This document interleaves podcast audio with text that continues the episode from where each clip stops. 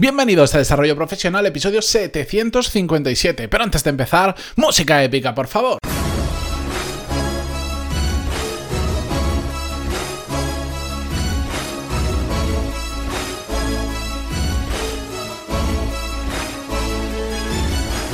Muy buenos días a todos y bienvenidos un jueves más a Desarrollo Profesional, el podcast donde hablamos sobre todas las técnicas, habilidades, estrategias y trucos necesarios para mejorar cada día en nuestro trabajo.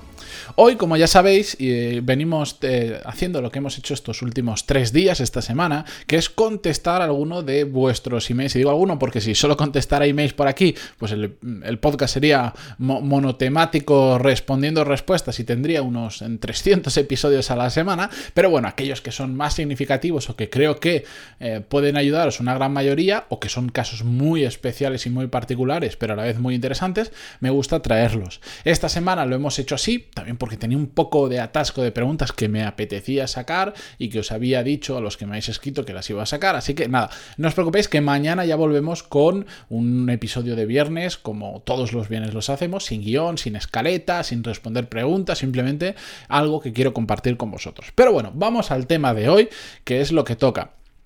Nos escribía un oyente del podcast eh, un email que decía así. Matías, gusto en saludarte, fan de tu podcast desde hace poco más de un año. Genial tu análisis al respecto de por qué los malos empleados eh, duran tanto. Bueno, eh, aquí hago un paréntesis, se está refiriendo al episodio 741. Por si no lo habéis escuchado, pues bueno, me lo escribió, no sé si el mismo día que lo grabé, que lo emití, perdón, o pocos días después, pero bueno, para que tengáis una referencia. Continúo. Aprovecho para plantearte un escenario en cierta medida parecido. ¿Qué hacer cuando te encuentras con alguien que tiene todas las respuestas? Cuando te encuentras con alguien que para cada posible escenario tiene una respuesta, lo que por estas latitudes llamamos un sabelo todo. Es algo que con el tiempo resulta molesto y aunque estoy seguro de que no se hace con mala intención, en las expresiones de, los, de las demás personas se puede observar la molestia que causa al intentar demostrar que absolutamente para todos los escenarios, por más extremos que se planteen o por más descabellados que suenen, se tiene un plan de acción. De nuevo, gracias por compartir tus pensamientos y experiencias de viva voz, es inspirador. Bueno, no sé exactamente desde qué latitud eh, nos, lo, nos, lo, escribe este oyente. Me imagino que por la forma de escribir me da que algunas cosas eh, me denotan que es de por Latinoamérica, porque las expresiones no son exactamente igual que a las que yo estoy acostumbrado. Eh, pero bueno, aquí, por lo menos en España, se llama, se llama exactamente igual, un sábelo todo. Nos referimos a esas personas que normalmente suelen tener, un, o espero que tengan un conocimiento bastante general y amplio de las cosas, pero es que además tienen una cualidad eh, un poquito peculiar, que es lo que hace que sean personas complicadas a veces con las que trabajar, que es que tienen cierto afán de protagonismo. Lo hagan con buena o mala intención, que ahora entraremos en ello. Les gusta, mm, digamos, hacerse notar, hacerse oír y por eso siempre ante cualquier escenario, como él dice, por más extremo que sea, por más descabellado que suene, van a tener una respuesta, que no necesariamente acertada o no necesariamente mala, pero siempre están ahí. Y como bien dice este oyente, en muchas ocasiones resulta complicado eh, tratar con este tipo de personas y trabajar. ¿Por qué? Porque suelen intentar, em, como quieren ser el centro de atención y como quieren llamar la atención de los demás, suelen intentar eh, hacer que la conversación gire en torno a ellos. Y eso lo que provoca en muchas ocasiones es que otras personas que tal vez son eh, más tímidas, que no tienen tantas ganas de protagonismo o que no quieren confrontar ese tipo de situaciones ni ese tipo de personas, se callen y sobre todo dejen de aportar, dejen de aportar sus ideas, su punto de vista, sus soluciones o lo que sea. Por lo tanto, este tipo de sabelo todos termina ganando todo el protagonismo y matando en cierta medida a ese otro tipo de personas. Pero bueno, aquí estamos hablando de dos extremos. O está uno, eh, un extremo hace que el otro desaparezca. Pero también hay un punto intermedio, que son todas aquellas personas que igual no son tan tímidas eh, como las que hemos dicho antes, pero que también quieren intervenir y que muchas veces, como a veces cuando estás en este tipo de situaciones, como ya sabes que esa persona va a dar su punto de vista y va a opinar sobre todo, te da hasta pereza compartir tu opinión porque sabes que esa persona te va a costar por medio, va a intentar pisar tu solución, va a intentar desmontar lo que dices para llevarse ella la razón, etcétera, etcétera, etcétera. Y por lo tanto resulta muy incómodo. La cuestión es que hay varios puntos que tenemos que tener en cuenta a la hora de tratar con estas personas. El primero, y que ya os he adelantado, es que tenemos que pensar o ver qué intención hay detrás de todo ello. Sobre todo si es buena o es mala la intención que hay detrás de intervenir y dar respuesta a absolutamente todo.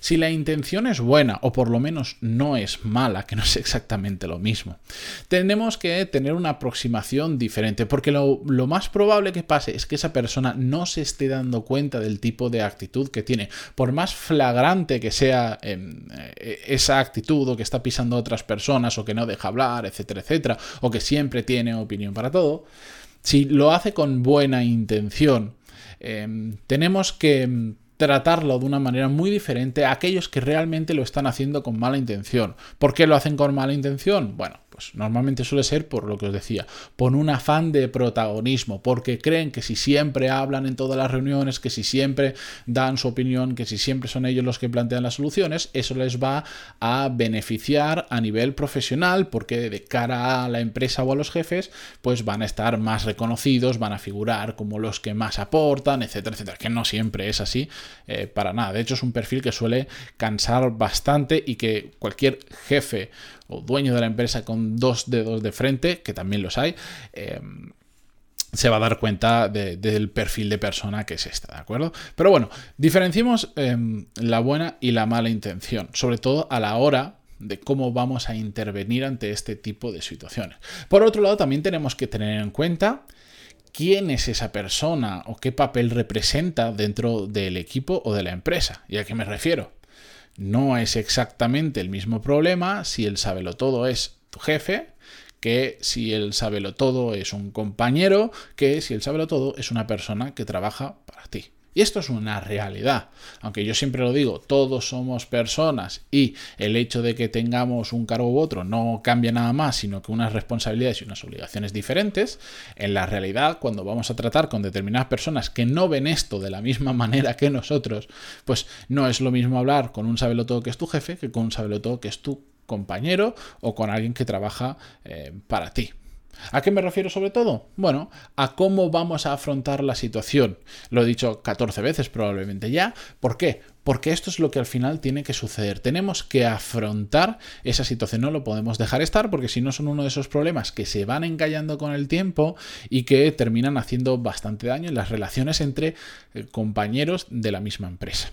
Yo siempre soy eh, pro a hablar las cosas de forma transparente. Ahora bien, eso no significa que seamos kamikazes de decir las cosas en público. ¿Y a qué me refiero?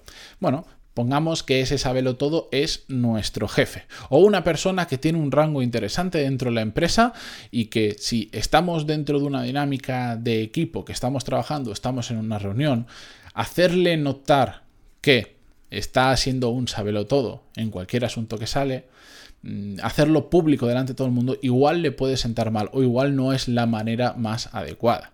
Hablemos con esa persona, pero sentémonos en privado y no digámosle las cosas que está haciendo mal, sino digámosle por qué hay personas en el equipo que están dejando de intervenir.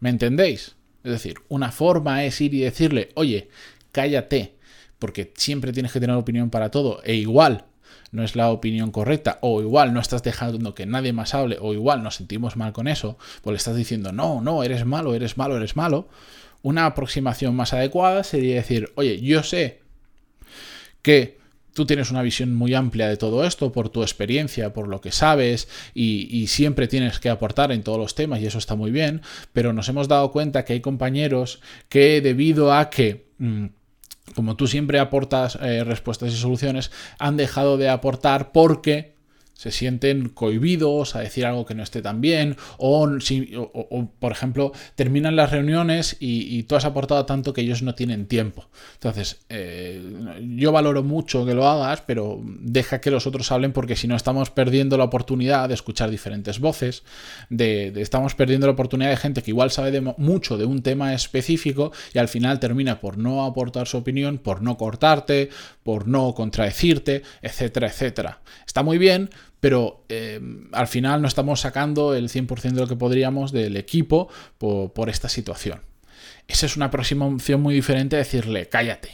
¿Me entendéis? Aunque realmente estamos diciendo lo mismo, es decirlo de una forma más suave. Pero es que incluso, ya no solo si es nuestro jefe, si es un compañero de equipo, pasa exactamente igual. Hay gente que no le gusta que en público, delante de todo el mundo, le digamos lo que está haciendo mal, le reprendamos, etcétera, etcétera. Y tenemos que separarlos dentro del equipo y hablar de forma privada. Si son compañeros de trabajo, pues igual, en lugar de separarlo mm, uno a uno, salvo si es necesario, podemos hacer una pequeña reunión de equipo y decir, oye, hemos detectado este problema y lo, podemos generalizar si queréis.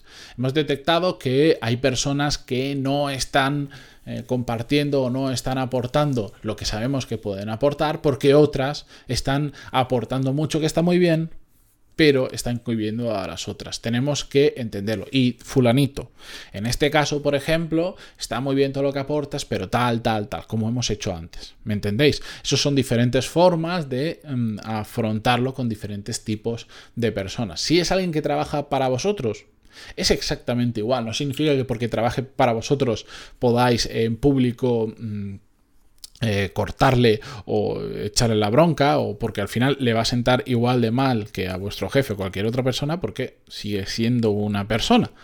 Pero la aproximación puede ser diferente. ¿A qué me refiero? Bueno, pues si un jefe tú se lo dices y lo sigue haciendo y lo sigue haciendo, bueno, ya entraríamos en otro papel bastante más complicado. Si es una persona que trabaja para ti y tú de buenas maneras, educadamente y de forma transparente le has dicho, mira, esta es la situación, tenemos que cambiar porque está sucediendo esto, no lo hace, bueno, pues entonces ya puedes pasar al siguiente nivel de decir, bueno, yo ya te he avisado dos, te he avisado tres veces y lo sigues haciendo, ahora sí, igual ya públicamente te voy a cortar y te voy a decir, oye, hasta aquí. Te lo, he dicho tres veces, a la cuarta ya te lo digo públicamente, a la quinta ya, ya hablaremos tú y yo por separado. Esta es la realidad. A un jefe no le puedes, ¿cómo decirlo? A un jefe no le puedes despedir tú. Pero una persona que está contigo y que no cambia esa actitud y que es perjudicial para el grupo, sí puede ser. ¿De acuerdo? Em, todo esto a veces yo sé que suena un poco duro, pero esta es. tenemos que entender cómo funciona eh, el mundo de la empresa. Además, entiendo que si esta persona depende de ti es porque tú tienes más criterio para gestionar equipos, para gestionar personas y hay situaciones en las que no son reconducibles. De hecho, este caso de los todos es complejo porque suele ser gente que no se da cuenta de esa actitud, porque he trabajado con personas así, no se da cuenta de esa actitud y por lo tanto es muy difícil que cambien su comportamiento. Y no va a hacer falta una, ni dos, ni tres veces, sino más veces que vamos a tener tener que decirle, baja el ritmo, deja un poco a los demás. Tú sabes mucho, pero los otros también. Déjales que opinen o reflexiona un poco antes, porque hay dos tipos de saberos todos, los que tienen razón y los que no la tienen. ¿De acuerdo? Si encuentras una persona que es un sabero todo, pero es que encima tienes razón, en cierta medida dentro de con cierto control tienes una joya, porque es una persona que sabe mucho y puede aportar mucho. Tienes que evitar que cohiba a los demás, pero después esa persona realmente puede aportar mucho al equipo. Pero si encima tienes un sabelo todo, que además de no dejar intervenir a nadie, siempre tener la última palabra, de siempre dar su opinión, encima es un kamikaze con lo que dice porque no tiene ni idea, pues ahí tienes un grave problema. Porque además este tipo de sabelo todos tiene una, no sé por qué, tiene una, una confianza, tienen una confianza en sí mismos muy grande y por lo tanto llegan a un punto, lo que hemos hablado en alguna ocasión, que que llegan a creerse el 100% de lo que dicen. Están tan convencidos de lo que están diciendo que no ven que estén haciendo algo malo. Entonces es un poco más complejo y requiere más tiempo. Pero en los casos que yo he vivido, en los casos a los que yo me he enfrentado, si vamos de forma transparente y hablamos de forma adecuada este tipo de situaciones,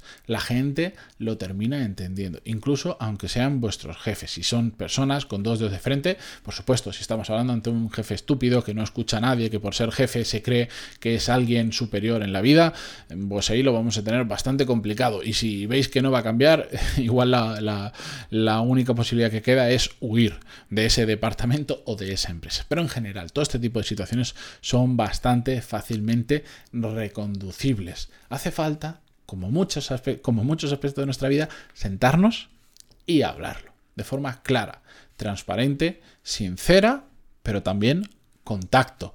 Que pensad, como nos pasa a nosotros en muchos ámbitos de nuestra vida personal y profesional, a veces el sabelo todo jamás le han dicho que está actuando como un sabelo todo.